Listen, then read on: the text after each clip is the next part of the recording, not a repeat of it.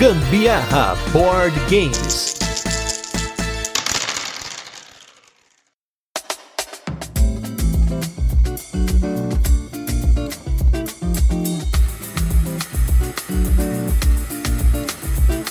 Hoje vou ter que repetir uma máxima que já virou clichê para descrever esse jogo, mas bora falar desse jogo que entrega muito numa caixa relativamente pequena. Eu sou Gustavo Lopes. E eu sou a Carol Guzmão e esse é mais um episódio do Gambiarra Board Games, o seu podcast sobre jogos de tabuleiro que faz parte da família de podcasts Papo de Louco. E no episódio de hoje vamos falar sobre o jogo The Red Cathedral. Mas antes, como de costume, a gente vai fazer aquele resuminho de como o jogo funciona, depois temos curiosidades e por fim a nossa experiência com ele. Para começar, queria agradecer aos nossos novos apoiadores, Matheus Aride e Marília Brognara. Muito obrigado por apoiar agora o Gambiarra Board Games. E se você não apoia a gente, não deixe de apoiar para que esse podcast continue aqui. Hoje, inclusive, temos uma notícia ruim aqui, porque o meu computador pifou e agora a gente vai ter que correr atrás de um outro computador, porque eu não posso ficar gravando no computador que eu estou gravando nesse momento. Acontece, ossos do ofício, uma hora ia queimar. Meu MacBook tem 14 anos, mas o que queimou foi a USB dele. Mas como nós temos hoje dois microfones USB e a gente acabou de investir num setup novo top de linha, eu não tenho como usar o MacBook para gravar mais. Então, provavelmente agora dos nossos apoios aí vai sair o valor que a gente vai ter que investir para um outro computador, senão a gente não consegue seguir com o podcast. Em segundo lugar, queria agradecer todo mundo que marcou a gente na nossa retrospectiva do Spotify. Foi uma enxurrada de pessoas. Nós vamos falar um pouquinho sobre isso de novo na nossa retrospectiva de 2022, que vai ser o último cast que nós vamos gravar esse ano, mas já de antemão queria agradecer todo mundo que marcou a gente no Instagram, que mandou mensagem no Instagram, que mandou mensagem no WhatsApp, nosso grupo de apoiadores. Vou tentar falar o nome de todo mundo no cast da retrospectiva, mas hoje vamos deixar na tranquilidade. E no nossos destaques da semana temos dois jogos que nós jogamos novos. Na verdade, um a gente tinha jogado usando uma cópia do nosso Pegging 6 e fizemos uma gambiarra para poder experimentar o jogo e depois compramos o jogo. E o segundo foi um jogo novo. O primeiro jogo que eu tô comentando é o The Mind, um jogo da Galápagos que você vai tentar fazer com que você e os outros jogadores sincronizem suas mentes para que vocês consigam jogar as cartas na ordem crescente,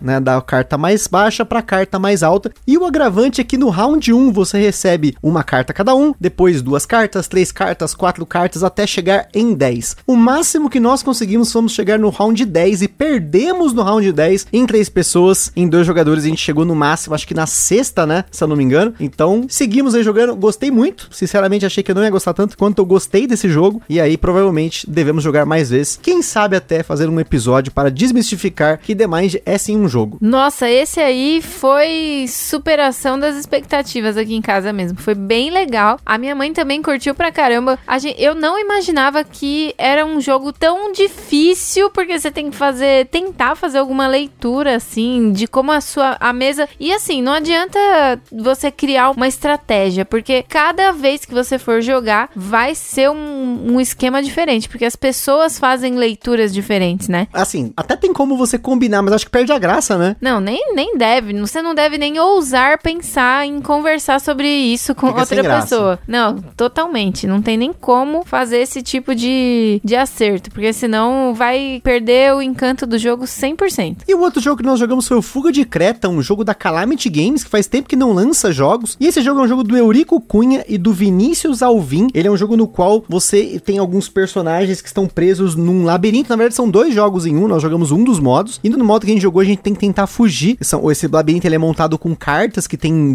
né, caminhos. E você vai podendo fazer alguns movimentos, trocando essas cartas de lugar, colocando novas cartas e até mesmo usando os poderes de cada um dos personagens. Eu me surpreendi, achei ele um quebra-cabeça bem interessante. Ele, a única coisa só é que é- às vezes fica difícil na mesa você montar o labirinto ele ficar retinho. Pra quem tem toque, é complicado, mas um jogo divertido, pelo menos. Espero jogá-lo mais vezes também. Esse aí também achei bem legal. Você precisa todo momento ali tá girando peças na sua cabeça, pensando fora da caixinha ali pra fazer. Otimizando os caminhos, né? Com certeza, para todo momento tá pontuando da melhor forma, conseguindo pegar ali os itens, que é o que vai te dar mais pontos depois. Então, achei muito legal, Fuga de Creta. E legal que a gente ganhou esse jogo num sorteio lá no Baby Fest, né? Na verdade, porque eu, eu- assim como vocês têm o apoio aqui do Catarse pro podcast, o Boards and Burgers tem o clube de membros. Eu sou um apoiador do clube de membros, inclusive foi um dos primeiros apoiadores do clube de membros. se não o primeiro. Provavelmente por conta de alguns segundos não fui o primeiro, mas eu fui sorteado no clube de membros. Olha só, tive sorte, aí é difícil, né? Nossa, que legal, tá vendo? É igual eu quando eu vou participar lá dos sorteios do Board Game São Paulo. Já ganhei duas vezes, gente. Olha aí, então sempre participe de sorteio, hein? Foi duas ou três vezes, agora eu não lembro, Acho mas foram duas, foram duas foram vezes. duas. E eu ganhei e fiquei super feliz, muito bom. E agora vamos com o nosso review retrô das semanas e a gente entrar na nossa pauta que é com o jogo Ipo.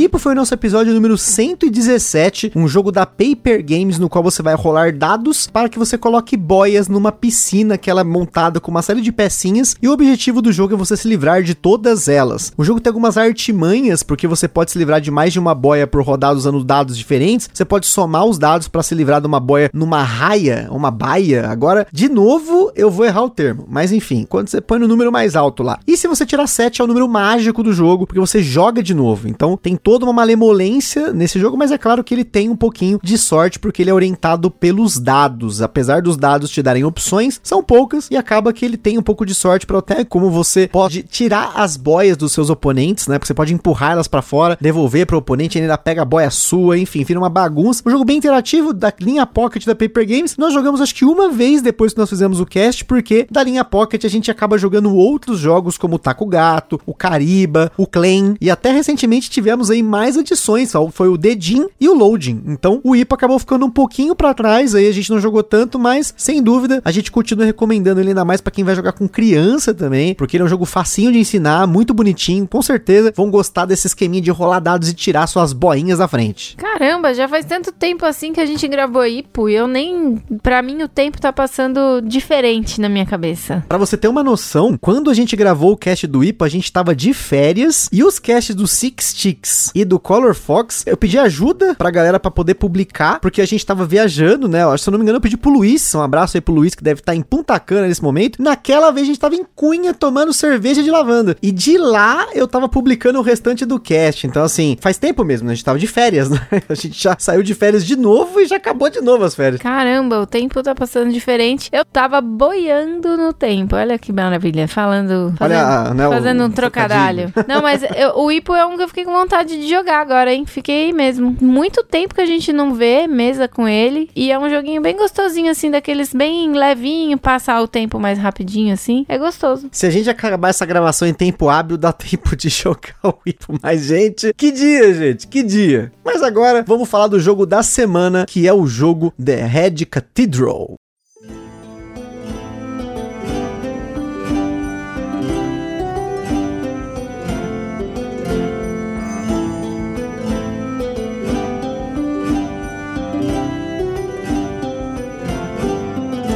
The Red Cathedral é um jogo para 1 a 4 jogadores publicado aqui no Brasil pela Devir, com partidas que duraram em média 20 a 25 minutos por jogador na nossa experiência. Falando de mecânicas, no Red Cathedral temos rondel, coleção de componentes na forma de contratos, influência diária e rolagem de dados. E se você não sabe o que são essas mecânicas, não se esqueça de voltar para ouvir os nossos episódios sobre mecânicas. A gente fez uma série de episódios em agosto de 2022 para falar só de mecânicas. Sobre complexidade, a nossa escala ele recebeu 4 de 10, um Eurogame de leve para médio e um ótimo jogo para introduzir essa galera que quer começar nos jogos do gênero. Na data em que esse episódio foi gravado, o The Red Cathedral está sendo vendido numa média de 220 reais, que é um preço bem justo pelo tamanho e quantidade de componentes que ele entrega. Mas, como sempre, o Ministério do Gambiarra Board Games adverte a todos que os jogos de tabuleiro, como qualquer hobby, pode acender na gente aquela vontade de querer comprar tudo, mas a gente só recomenda que vocês comprem com certeza, não façam isso por impulso. Sempre procurem antes a opinião de outros criadores de conteúdo ou também formas de alugar ou jogar o jogo de forma digital antes de tomar a decisão de vocês. Retirando aqui do manual do jogo em meados do século XV, o czar Ivan o Terrível, para comemorar suas vitórias militares, ordenou a construção do templo que acabaria por ficar conhecido como a Catedral de São Basílio. O seu desenho original levou várias décadas para ser construído e a obra foi levada a cabo por muitos conjuntos diferentes de construtores. Em Red Cathedral, os jogadores tomam o lugar desses grupos de arquitetos encarregados de construir a catedral. Cada jogador irá erguer diferentes partes do monumento, ao usar sua influência com o clero e com várias guildas da cidade, ele também vai tentar ofuscar os seus rivais e assim cair nas graças do Czar. Em Red Cathedral, os jogadores se alternam em turnos executando ações em sentido horário, escolhendo uma de três ações, além das ações opcionais. Ele pode reivindicar uma seção da catedral, que são cartas em colunas cuja quantidade vai depender do número de jogadores, pode construir seções da catedral ou adquirir recursos. As ações opcionais você troca pontos de prestígio por dinheiro ou pode rerolar os dados de um dos locais do tabuleiro ao custo de um ponto de prestígio. Aqui mora um conceito importante do jogo que são os pontos. Existem dois tipos de pontos diferentes no jogo, que são os pontos de reconhecimento e os pontos de prestígio. Eles estão numa mesma trilha de pontos ao redor do tabuleiro, mas em proporções diferentes. Durante o jogo, você vai ter oportunidades para ganhar ou perder pontos de reconhecimento, que é uma trilha com mais casas, enquanto que os pontos de prestígio podem estar distantes um para o outro. Por exemplo, no começo do jogo, para você chegar em um ponto de prestígio, são quase são cinco pontos de reconhecimento. O segundo ponto de prestígio está na posição 9 dos pontos de reconhecimento, e ao longo da trilha, essa diferença entre eles vai reduzindo até eles se equipararem. Voltando às ações, elas possuem uma sinergia para o objetivo principal do jogo, que é construir cartas de catedral. Ao reivindicar uma seção da catedral, você reserva uma das cartas de catedral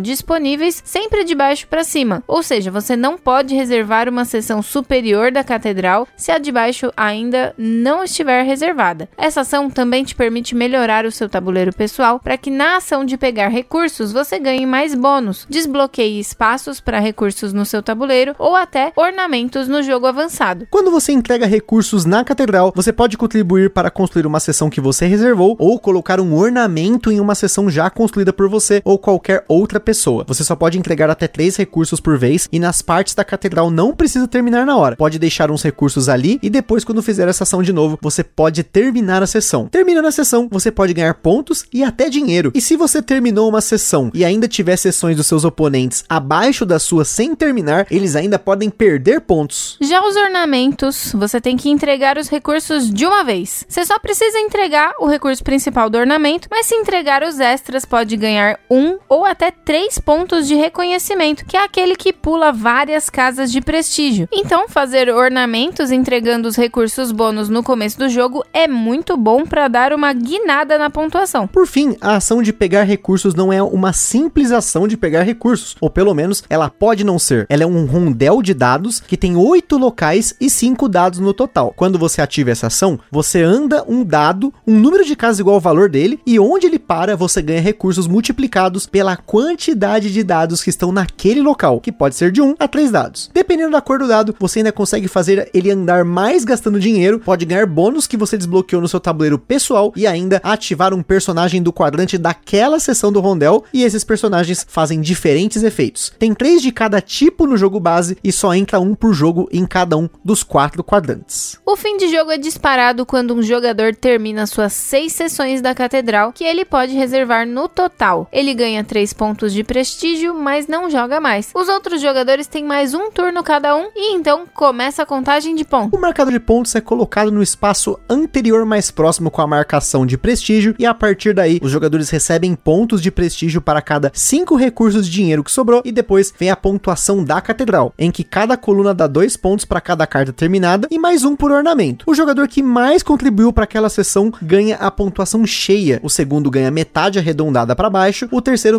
metade da metade e assim vai. Em caso de empate nas torres, soma os pontos das posições e divide entre os jogadores empatados. E se você não tiver contribuído para uma das torres, não vai ganhar ponto por ela, claro. Então, ganha quem tem mais pontos. Em caso de empate, quem concluiu mais sessões, se não mais ornamentos instalados, e se o empate persistir, os jogadores compartilham a vitória. E antes da gente continuar, queria comentar sobre os nossos parceiros aí. Em primeiro lugar, a Acessórios BG, que tem acessórios bacanas lá em www.acessoriosbg.com.br. Não deixe de conferir. Temos nosso evento parceiro que é o Board Game São Paulo, que acontece todo último sábado do mês lá na Omniverse, que fica aqui em São Paulo, no bairro do Brooklyn. Não deixe de conferir as redes sociais deles também. Temos a nossa loja parceira que é a Bravo Jogos, com excelentes condições de preço e frete para você comprar seu jogo de tabuleiro. E usando o cupom Gambiarra na Bravo, você ajuda o Gambiarra sem gastar nenhum centavo adicional. E por fim, a nossa loja Aroma de Madeira, que tem acessórios em madeira, jogos em madeira e muita coisa legal lá em www.aromademadeira.com.br. E se você apoia o Gambiarra Board Games lá no Catarse, você tem sorteios mensais de vouchers, tanto nas Acessórios BG quanto na Aroma de Madeira. Tem cupom também da Bravo Jogos Extra, não importa se você é apoiador ou não. Na Aroma de Madeira você tem um cupom Aroma de Gambiarra, tem uma porcentagem muito top de desconto para você comprar os seus acessórios lá ou jogos desses de madeira que eles fazem muito loucos lá. E não se esqueçam de seguir a gente lá no nosso Instagram, que é lá que a gente compartilha as fotos dos jogos que a gente fala aqui, principalmente do jogo da semana. Lá também a gente compartilha as fotos das jogas da galera que marca a gente nos stories. Por lá vocês também conseguem falar com a gente, perguntar alguma coisa, mandar sugestão e até fazer parceria. E se curte aí o nosso conteúdo, compartilha nas redes sociais. E não deixe também de avaliar a gente lá no Spotify, no iTunes e nas plataformas que você ouve o Gambiarra Board Games.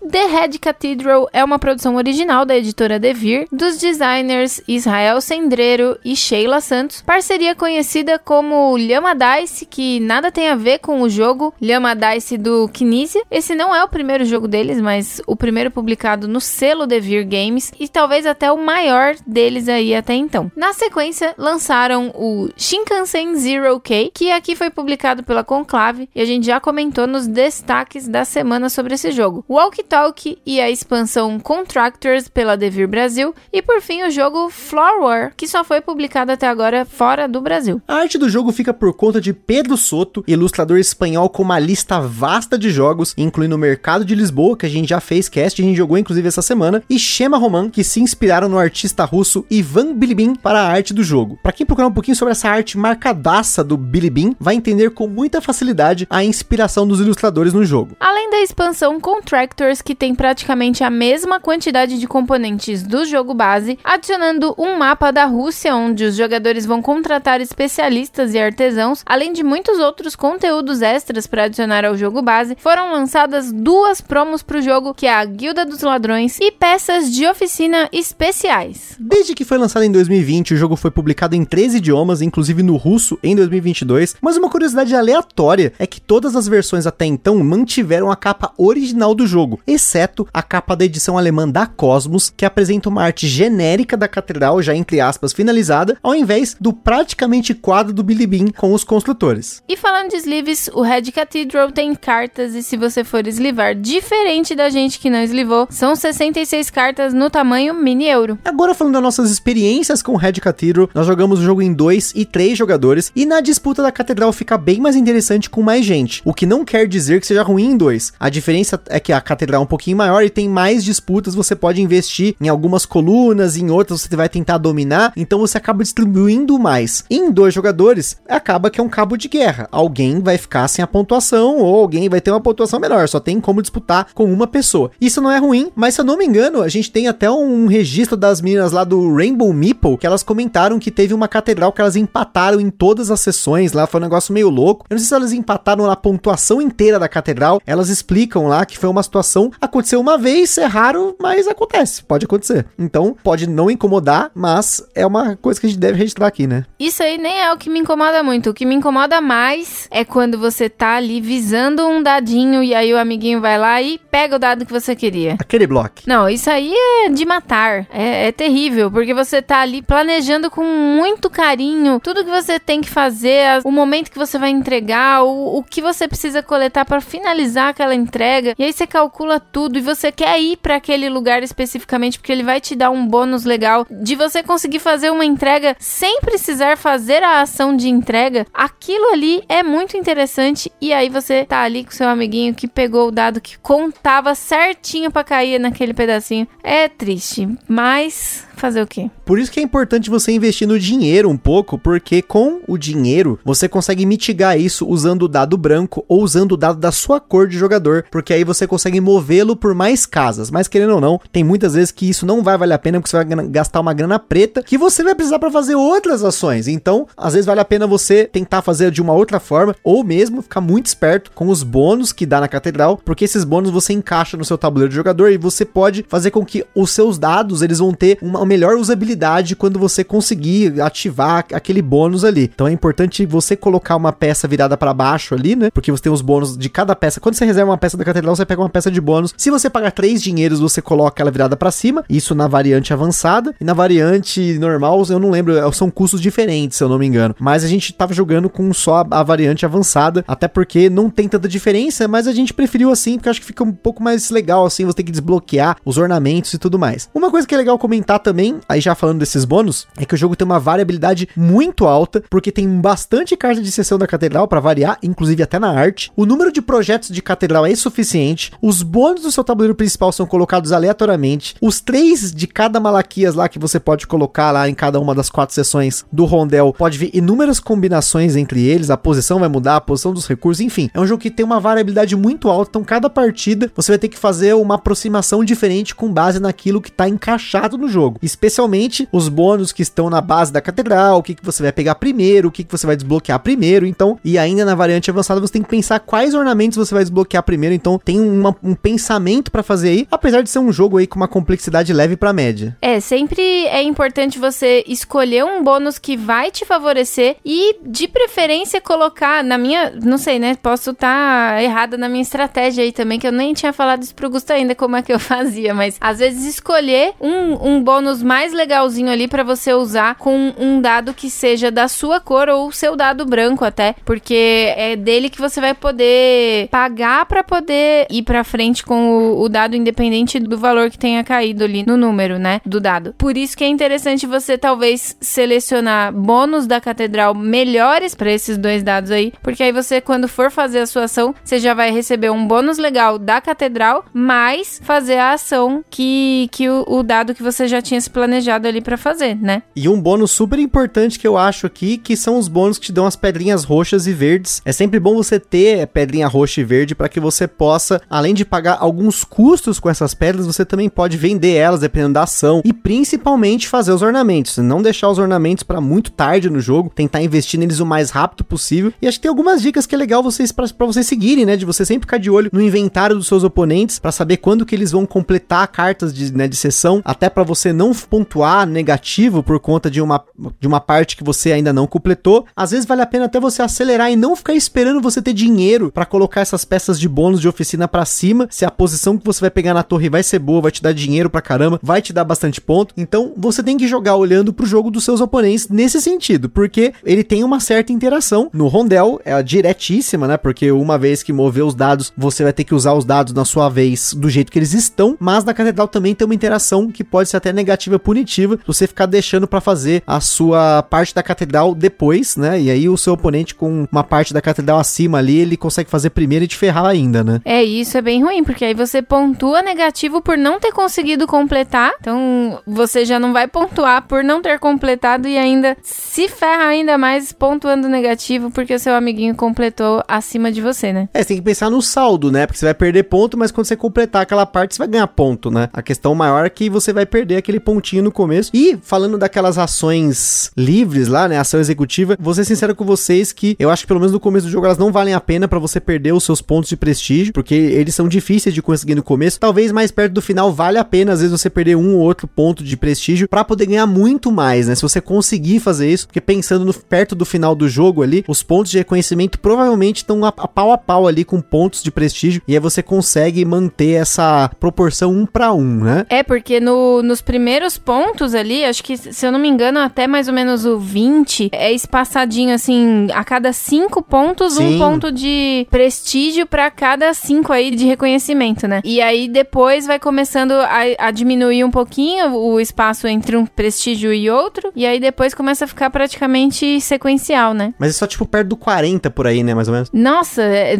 é, é puxado. O primeiro é bem. O comecinho assim é bem puxado mesmo pra você conseguir. Por isso que vale a pena você fazer os ornamentos no começo do jogo, né? Pra você conseguir rampar um pouco essa pontuação, tentar sincronizar. Você tá em cima de um ponto de prestígio para conseguir o próximo, né? Você pular muitas casas de reconhecimento. E acho que pra gente, esse, como eu falei, né? Ele é um euro leve para médio que você vai poder utilizar se você quer mostrar esse tipo de jogo para outras pessoas. Ele cai junto ali de um Stone Age, de um Castles of Burgundy. O Castles of Burgundy é um pouquinho mais pesado, né? O Red Cathedral ele tá um pouquinho atrás. Eu acho ele um feels good, assim, um negocinho muito gostoso, um jogo gostoso de jogar, porque ele é bem direto ao ponto. Você tem que construir catedral, você tem três ações ali, elas todas estão interligadas, não tem muitas exceções ali, não tem muita coisa para lembrar, tá tudo no tabuleiro, tá tudo muito bem explicado no jogo. Então, se a gente tem que recomendar um jogo euro para começar, sem dúvida o Red Cathedral é a primeira opção que a gente tem hoje no mercado, fácil aí, né? A gente sempre falou muito desses euros mais leves, como o Village, o Castles of Burgundy, mas são jogos que ou estão esgotados ou eles estão muito caros, né? O Village tá voltando pela Galápagos, a Big Box, o Burgundy a gente não tem notícia por enquanto, mas tem o Tuscany que veio aí pela Galápagos, mas eu não joguei o Tuscany para poder recomendar, mas o Red Cathedral com certeza é uma ótima recomendação de um jogo euro, né? Esse tipo de gerenciamento de recursos, você tem aí essa interação um pouco mais indireta, um jogo mais estratégico, mas que ainda assim ele é leve, tanto que a minha sogra jogou o jogo com muita tranquilidade, ela jogou alguns jogos mais pesados que esse que ela teve mais dificuldade, o Red Cathedral ela teve zero dificuldade, foi um jogo muito fácil de explicar e muito tranquilo o jogo, apesar de tranquilo entre aspas, é tranquilo na regra, né? Porque teve a interação da catedral, a brincadeira do rondel block e tal, então